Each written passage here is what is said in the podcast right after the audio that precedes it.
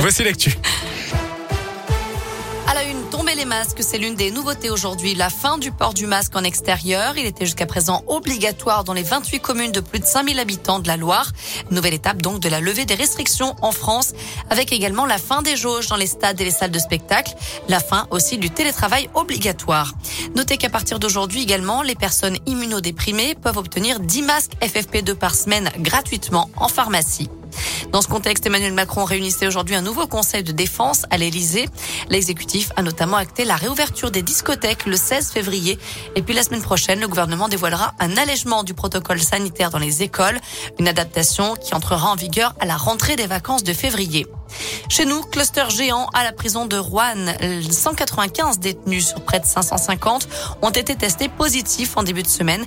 D'après le syndicat UFAP, une trentaine de pensionnaires ont refusé ce dépistage massif.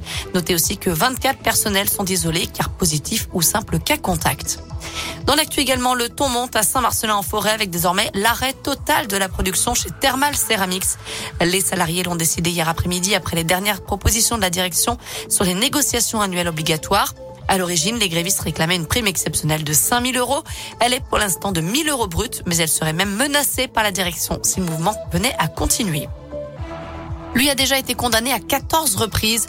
Un agriculteur de 53 ans devait être jugé aujourd'hui dans le tribunal correctionnel de Rouen. Il a foncé avec, sur une voiture avec son tracteur le week-end dernier à Pouilly-les-Nonins dans le Rouennais. L'individu visé aurait également été la cible d'insultes racistes. Il était, lui, l'un des fondateurs d'SOS Racisme. Le sénateur socialiste de l'Essonne, Olivier Léonard, est décédé la nuit dernière des suites d'une longue maladie. Pardon.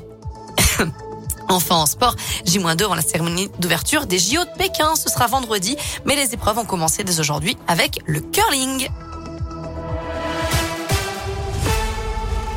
Merci beaucoup Naomi.